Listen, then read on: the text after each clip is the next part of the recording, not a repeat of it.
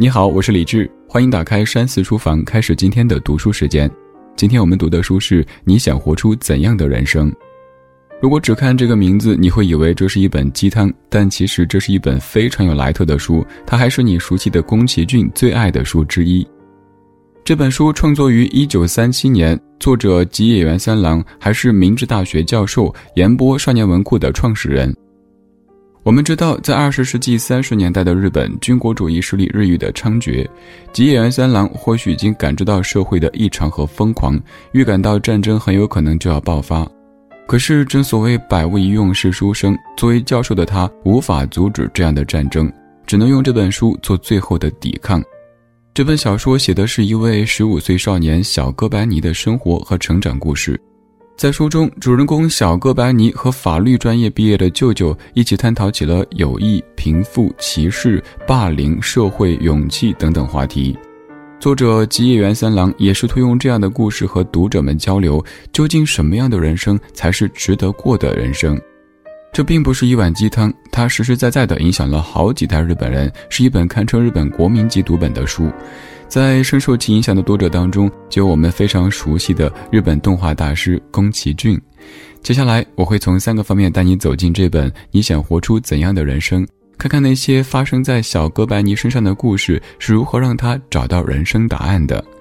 第一方面是主人公小哥白尼和朋友们的友谊，其中值得一提的是，当因为自己的懦弱导致这份友谊破裂时，小哥白尼是如何面对、如何挽救，又如何从中学到勇气和责任的意义的呢？第二个方面是小哥白尼价值观的建立，他在舅舅的教育和指引下，慢慢的懂得了穷人和富人的差异，懂得了人和人之间的关系究竟应该是什么样。第三个方面就是小哥白尼面对要活出怎样的人生这个问题时给出的最终答案，其实也是他的人生观。首先，我们来说第一个方面，小哥白尼和朋友们的友谊。不过，在讲这些之前，要先解释一下小哥白尼这个绰号的由来。其实，主人公的名字叫做本田润一，是一个十五岁的少年，聪明调皮，也热爱思考。那天，润一和舅舅在商场顶楼俯瞰街道时，他突然觉得自己好像漂浮在一个巨大的漩涡当中。世界那么大，他不一定想去看看，但是无数的人有各自的想法，过着各自的生活。他告诉舅舅，自己似乎第一次感觉到人就像是一个个分子一样的存在着。从那一天开始，舅舅敏锐地意识到，润一已经开始独立思考，可以客观地看待这个世界了。就像一开始人们都以为世界是围绕着地球转动的，直到哥白尼发现了日心说。在孩子们的认知体系里，他们在一开始也是以自我为中心的，直到逐渐的长大，他们才会发现，原来无比广阔的外在世界并不会围绕着他们个人运行。从那天之后，润一就获得了这样一个绰号“小哥白尼”。小哥白尼在班上有三个很要好的朋友，一个是文静内向的水谷，他们两个从小学开始就是同学，经常到对方家里去玩；另一个是性格率直的北见，还有一个叫浦川。要说小哥白尼能和北见、浦川也能成为朋友，那还得从班上发生的那起炸豆皮事件说起。浦川因为家里是卖豆腐的，经常被同学们嘲笑和排挤。他们甚至给浦川取了一个外号，叫做“炸豆皮”。而浦川一直默默地忍受着同学们的欺负。直到有一天，班上举办同乐会，要投票选举表演的人选，一张写着“让炸豆皮上台”的纸条在班里流传。更可气的是，经常捉弄浦川的山口竟然当众问浦川：“知道炸豆皮是谁吗？”浦川顿时恍然大悟，被羞辱得满脸通红。这时，早就看不惯的北见站了出来，一把将山口推倒在地，狠狠地教训了山口。一旁的浦川甚至还恳求北见原谅山口的错误，直到老师看到这一切，质问北见打架的缘由。北见坦然承认自己主动打人的事实，却坚决不说是因为什么事情胡乱动手的。放学之后，小哥白尼和水谷等北见从老师那里出来。小哥白尼问起北见为什么不向老师坦白事情的经过，北见却回答道：“我要是说了，岂不是在打小报告？我可不愿意做这样的事情。”小哥白尼从此对北见刮目相看，也和浦川成为好朋友。冬天来临，寒假就要开始了。寒假里，水谷邀请小哥白尼、北见还有浦川到家里做客。然而，在午餐后的闲聊当中，大家却得知了一个不好的消息：北见告诉他们，自己可能会被学校高年级的学长痛打一顿。原来，学校柔道社里有一些偏激的学长，觉得现在学校校风松散，学生们不够热爱学校。他们觉得，长此以往，这样的学生走到社会上，也一定不会热爱自己国家。那些学长们想在毕业之前警告全校学生，以此整顿学风，而北见直率的性格更是让学长们不待见，所以就成为了那些人的目标。大家听完这个传闻都很气愤，最后所有人约定要一起保护北见。如果真的保护不了，那也没办法，大家也要陪他一起挨打。就在第三个学期开学之后，令人不安的事情终于发生了。那天的大雪覆盖了整个操场。等撑过最后一堂课，小哥班尼和朋友们一起冲向操场，开始打雪仗。几个回合之后，小哥班尼突然发现北见、水谷还有浦川都不见了。等找到他们三个的时候，他们已经被五六个高年级的学长围在一起。原来学长们堆的雪人被北见无意中给撞坏了。学长们对北见的道歉并不满意，他们想让北见屈服，让北见以后乖乖的听他们的话。而北见的一句“我不要”彻底激怒了他们，于是北见、水谷还有浦川三个人就这样在雪中被学长们狠狠地揍了一顿。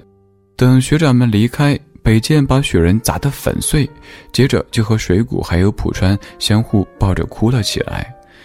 然而，所有的这一切都被不远处的小哥白尼看在眼里。有好几次，他想冲上去，却一步都迈不开。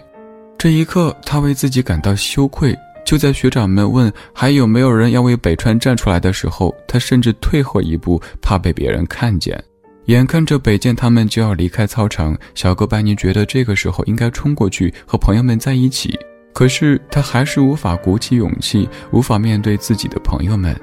小哥白尼只能伫立在雪地里，眼睁睁地看着朋友们相互搀扶着离开操场，他们的背影也在自己泪水当中慢慢的模糊起来。雪白的操场上只剩下小哥白尼一个人，而此时的他却早已陷入到黑暗的深渊里。回到家之后的小哥白尼一句话都不说，也吃不下东西，然后就开始发高烧，病情不断恶化，一直在病床上待了半个月时间。多亏母亲的细心照顾，才逐渐好转。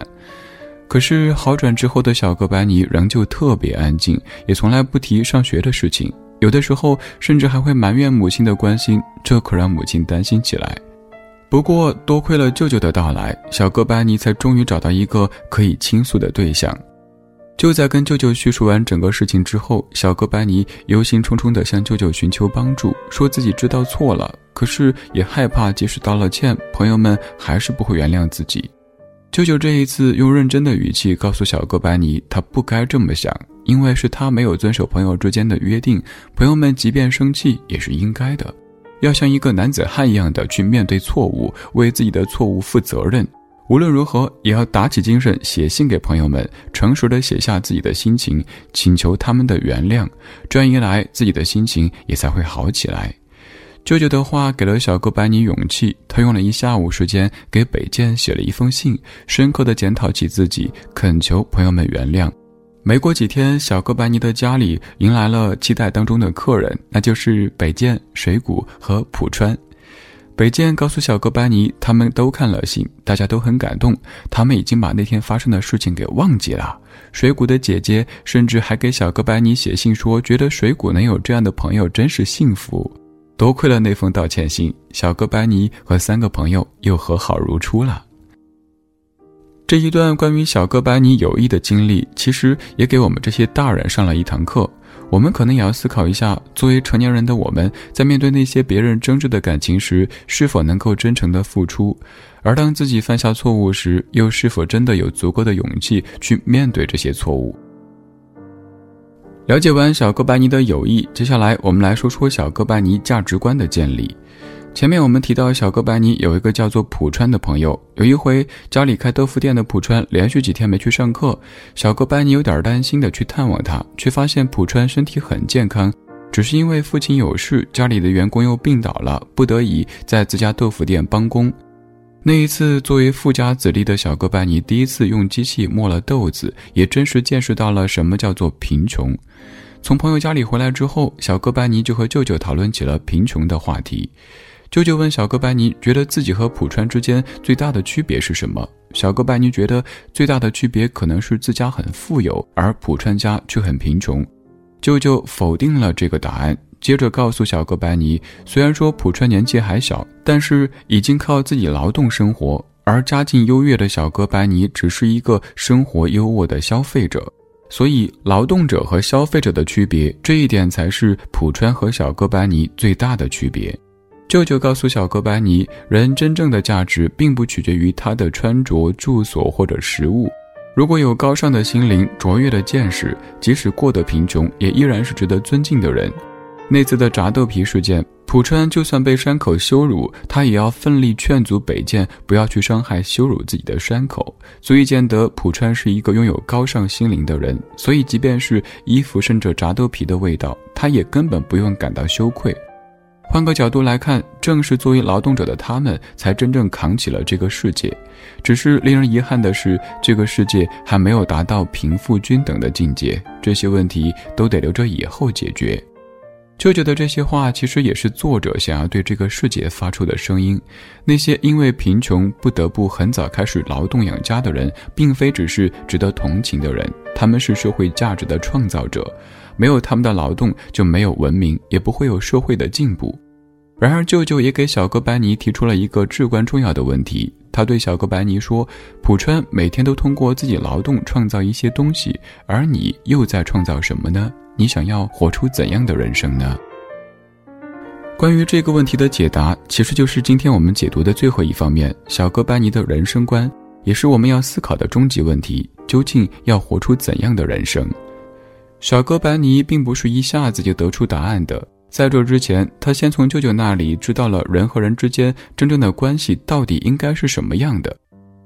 舅舅告诉小哥白尼，这个世界就像是无数毫无瓜葛的人彼此交织成为绵密的网，每个人都不停的工作生产。然而，这个世界又不只是这么简单，人和人之间的关系并不只是像分子和分子之间的关系，人必须得活得像人，即使面对毫无瓜葛的陌生人，也应该建立像人的关系。就像是母亲为你付出，并没有想过要回报，为你无私的付出，母亲就会感到快乐；而你为好朋友付出的时候，同样不需要任何报酬，就会感觉很开心。在明白了人在这个社会当中应该如何建立和他人关系之后，另一件事情又让小哥白尼开始思考起自己生命的价值。那一天是日本的扫墓日，小哥白尼和舅舅讨论起犍陀罗佛像的问题。小哥白尼不明白那些最古老的佛像为什么看起来像是外国人，于是舅舅为小哥白尼讲述起犍陀罗佛像的历史。两千年前，因为亚历山大大帝征服了亚洲大陆，希腊人慢慢的移入印度的西北部。那些长期呼吸东方空气、沉浸在佛教氛围当中，但又了解雕刻艺术的希腊人，便创作出了这些最古老的佛像。原来这些最古老的佛像都是由希腊人所制作的，这件事情让小哥白尼大吃一惊。更令他惊讶的是，从希腊到日本那么遥远的距离都无法阻隔这样的艺术进入到东方，甚至还要经历两千年的时光，这是多么不可思议的事情！每个人虽然说看起来微不足道，但是在历史进程当中都在为这样璀璨的文化进步不断的付出努力。就这样，小哥白尼在经历了和舅舅关于友情、贫富、人生、历史等话题的探讨之后，似乎更加明白了那个问题的答案。于是他在笔记本上这样的写道：“我真的开始觉得我必须成为一个好人，就像舅舅所说，我和浦川是不一样的。我没有办法现在去生产什么，但是我能成为一个好人。”只要自己成为好人，我就能为这个世界创造一个好人，这也是我所能做的。我相信，只要打定主意成为一个好人，就有能力为世界创造更多。将来世界上所有的人都应该成为彼此的朋友。人类世界是在不断进步的，而我想成为那个能够帮助世界进步的人。这就是小哥班尼给出的答案。从人与人之间的关系到人对人类社会的影响，作者通过舅舅向所有读者表达了：其实每个人都息息相关，都应该明白自己想要活出怎样的人生。因为你不单单是你自己，你也是那个能够帮助世界进步的人。到这里，这本《你想活出怎样的人生》重点部分就讲完了。我们来总结一下：《你想活出怎样的人生》这本书，它是围绕着日本中学生小哥白尼的独立思考和个人经历展开的。少年小哥白尼在校园当中遇到了许多不能理解的事情。比如说，为什么有人会欺凌他人？为什么会有贫富差距？如何直面自己的过错、悔恨和痛苦？人和人之间的关系应该是怎么样的？为什么东方的佛像却是希腊人雕刻的？我们每个人都在创造着什么？这些问题在小哥白尼心中久久无法释怀。而舅舅通过自己的笔记本和小哥白尼进行书信沟通，替小哥白尼解答那些困惑。也正是因为舅舅的话语引导着小哥白尼，让他开始真正的思考：我要活出怎样的人生？作者吉野原三郎通过舅舅的口吻，表达出了善良、自信、真诚、勇敢等等美好品质的价值，也深深地表达了他对每个人都要活出的价值的一种希望。最后，小哥白尼在不断的经历和思考当中得出了他的答案，而作为读者的我们又会有怎么样的答案呢？吉野源三郎在后记当中写道：“写这本书的目的是在于尽可能保护少年少女免受残酷时局的恶劣影响，想方法传播自由丰富的文化，尽早树立有关人类进步的信念。”有了这样的前提，我想这本书最受用的群体应该就是正在听的各位家长朋友了吧？这些年总能在媒体上看到家庭教育所引发的悲剧。其实，聪明的家长一定知道教孩子做人的重要性，因为学会做人才是一生的根本。而且，孩子成长过程当中最为重要的环境便是家庭，家长也是孩子的第一位老师。当面对世界观、人生观、价值观以及如何做人这些略显抽象的概念时，家长往往会觉得力不从心，不知道该怎么样和孩子沟通，而这本你想活出怎样的人生，就用生动的故事和浅显的道理，为孩子们解读出了为人之道，用舅舅的口吻回答了他们成长过程当中可能遇到的困惑，从而引导他们建立起正确的人生观，不会像父母的语气那样太过正经严肃，它生动亲切，也包含着大人们的殷切希望。难怪这样的一本书会在二零一八年登顶日本图书总榜了。好了，今天这本书就读到这里。如果听完解读感觉意犹未尽，可以在微信搜索小程序“山寺生活”当中有这本书的纸质版，还有此前解读过的全部书籍纸质版。我是李志，这是山寺书房，下期读书会我们继续梳理见。